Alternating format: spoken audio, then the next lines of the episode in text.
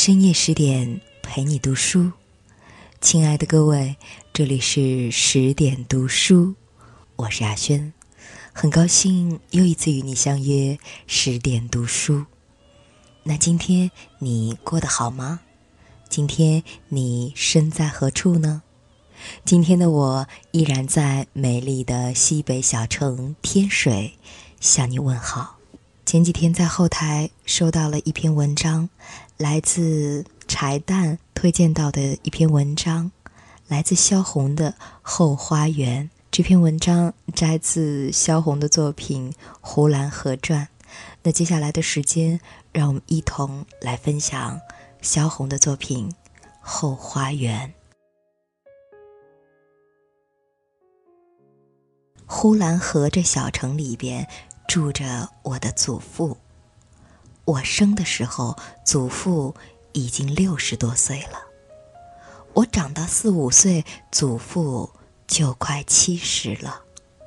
我家有一个大花园，这花园里蜂子、蝴蝶、蜻蜓、蚂蚱，样样都有。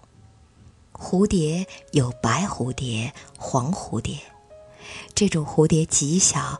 不太好看，好看的是大红蝴蝶，满身带着金粉。蜻蜓是金的，蚂蚱是绿的，蜂子则嗡嗡地飞着，满身绒毛落到一朵花上，胖圆圆的，就和一个小毛球似的，不动了。花园里边明晃晃的，红的红，绿的绿，新鲜漂亮。据说这花园从前是一个果园，祖母喜欢吃果子，就种了果园。祖母又喜欢养羊，羊就把果树给啃了，果树于是都死了。到我有记忆的时候，园子里就只有一棵樱桃树，一棵李子树。因为樱桃和李子都不大结果子，所以觉得它们并不存在的。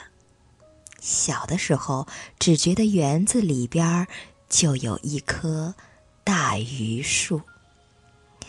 这榆树在园子的西北角上，来了风，这榆树就先笑；来了雨，大榆树先就冒烟了。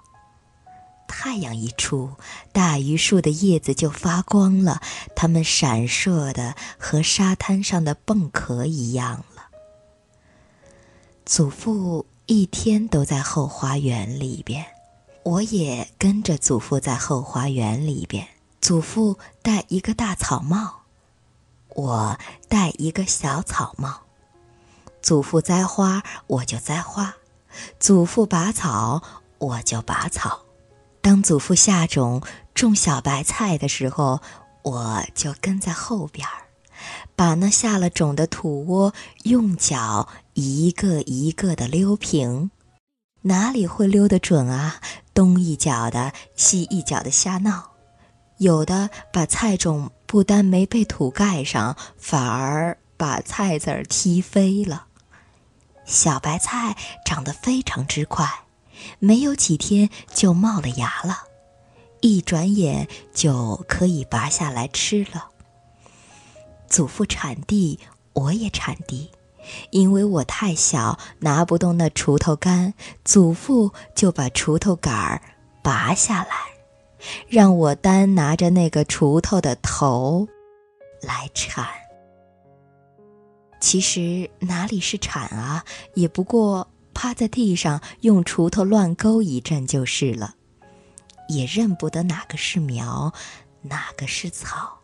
往往把韭菜当做野草一起的割掉，把狗尾草当做骨碎留着。等祖父发现我铲的那块满留着狗尾草的一片儿，他就问我：“这是什么？”我说：“谷子。”祖父大笑起来，笑得够了，把草摘下来问我：“你每天吃的就是这个吗？”我说：“是的。”我看着祖父在笑，我就说：“你不信，我到屋里拿来你看。”我跑到屋里，拿了鸟笼上的一头骨碎，远远的就抛给祖父了，说：“这不一样的吗？”祖父慢慢的把我叫过去，讲给我听，说谷子是有芒针的，狗尾草则没有，只是毛嘟嘟的，真像狗尾巴。祖父虽然教我，我看了。也并不细看，也不过马马虎虎承认下来就是了。一抬头看见一个黄瓜长大了，跑过去摘下来，我又去吃黄瓜去了。黄瓜也许没有吃完，又看见一个大蜻蜓从旁飞过，于是丢了黄瓜，又去追蜻蜓了。蜻蜓飞得多么快，哪里会追得上？好在一开出也没有存心一定追上，所以站起来跟了蜻蜓，跑了几步，又去做别的去了。采一个倭瓜花心，捉一个大绿豆青蚂蚱，把蚂蚱腿儿用线绑上，绑了一会儿，也许蚂蚱腿儿。就绑掉，线头只拴了一只腿，也不见蚂蚱了。玩腻了，又跑到祖父那里乱闹一阵。祖父浇菜，我也抢过来浇。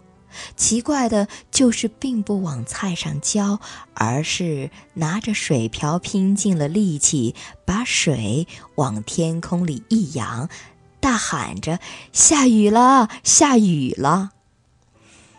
太阳在园子里是特大的，天空是特别高的，太阳的光芒四射，亮的使人睁不开眼睛，亮的蚯蚓不敢钻出地面来，蝙蝠不敢从什么黑暗的地方飞出来。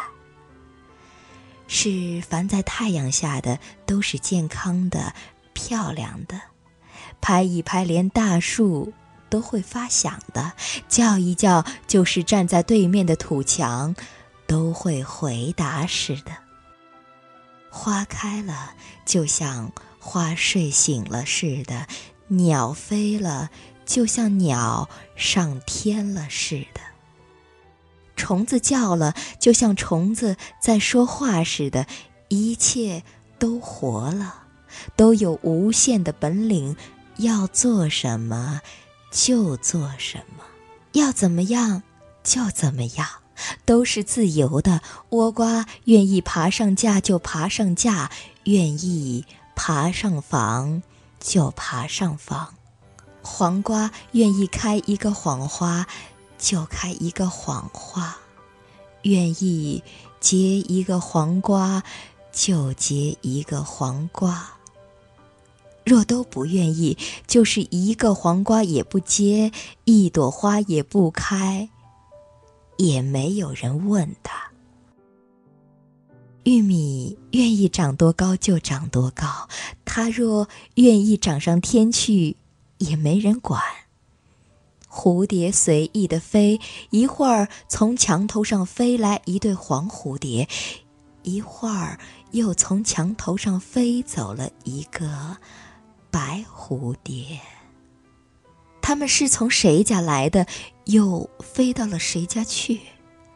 太阳也不知道这个，只是天空蓝悠悠的，又高又远。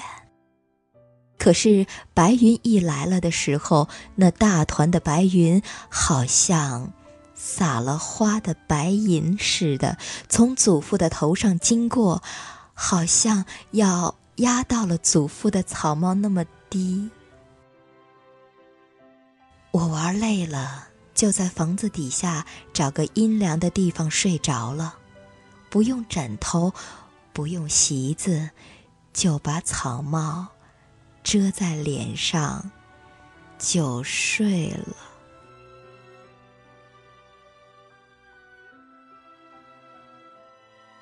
后园中有一棵玫瑰。一到五月就开花的，一直开到六月。花朵和酱油碟儿那么大，开得很茂盛，满树都是。因为花香招来了很多蜂子，嗡嗡的在玫瑰树那儿闹着。别的一切都玩厌的时候，我就想起来去摘玫瑰花。摘了一大堆，把草帽脱下来，用帽兜子盛着。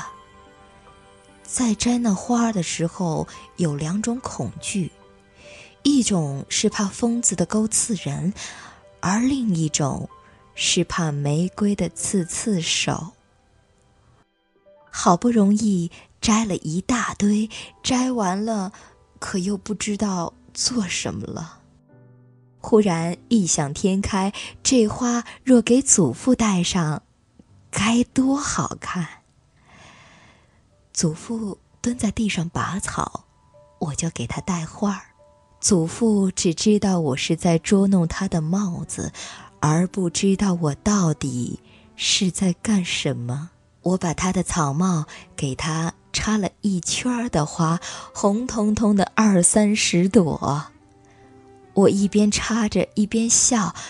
当我听到祖父说：“今年春天雨水大，咱们这棵玫瑰开得这么香，两里路。”也怕闻得到的，就把我笑得哆嗦起来。我几乎没有支持的能力再插上去。等我插完了，祖父还是安然的不晓得，我还照样的拔着垄上的草。我跑得很远的站着，我不敢往祖父那里看，一看就想笑。所以我借机进屋去找一点吃的来，还没有等我回到园中，祖父也进屋来了。那满头红彤彤的花朵一进来，祖母就看见了。她看见什么也没说，就大笑起来。父亲母亲也笑了起来，而以我笑得最厉害。我在炕上打着滚儿笑。祖父把帽子摘下来一看，原来那玫瑰的香，并不是因为今年春天雨水大的缘故，而是那花就顶在他的头上。他把帽子放下，他笑了十多分钟，还停不住。过一会儿，一想起来，又笑了。祖父刚有点忘记了，我就在旁边提醒着：“爷爷，今年春天雨水大呀。”一提起祖父的笑就来了。于是我也在炕上打起滚儿来。就这样，一天一天的，祖父、后园、我，这三样是一样。也不可缺少的了。刮了风，下了雨，祖父不知怎样，在我却是非常寂寞的了。去没有去处，玩儿没有玩儿的，觉得这一天不知有多少日子那么长。那再一次的感谢作者的美文，相信很多的朋友和我一样，在读了萧红的作品之后，会觉得她的文字特别的质朴，而恰恰在这些质朴的文字当中，我们会读出一些伤感和寂寞。是的，也有很多的人说萧红是寂寞的，而在这篇文章当中，看似是在写美好的童年，而在文章的最后，我们也能够隐约的感觉到作者的伤感。那当然了，今天跟大家分享到的这篇文章也是有一些删减的，嗯，我们能够听到的更多的是一些关于萧红童年的回忆和她的快乐。文章就分享到这里了，再一次的感谢你的守候，感谢你的聆听。更多好文，欢迎您关注十点读书微信公众账号。也希望你继续的关注十点读书的第二本新书。愿所有美好如期而至。我是雅轩，提前祝你晚安，我们再会了。